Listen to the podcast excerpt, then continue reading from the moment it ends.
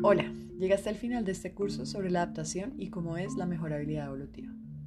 Tenemos el cerebro más grande del planeta Tierra y es hora de que comencemos a actuar como tal.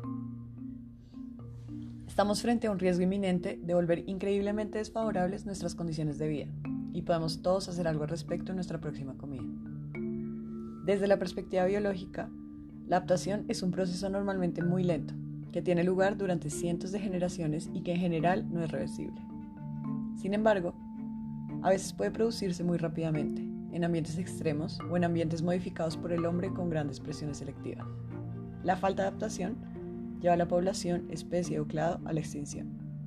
Es por esto que es de vital importancia que nuestra adaptación al cambio climático se produzca mucho más rápidamente que como se está dando en este momento.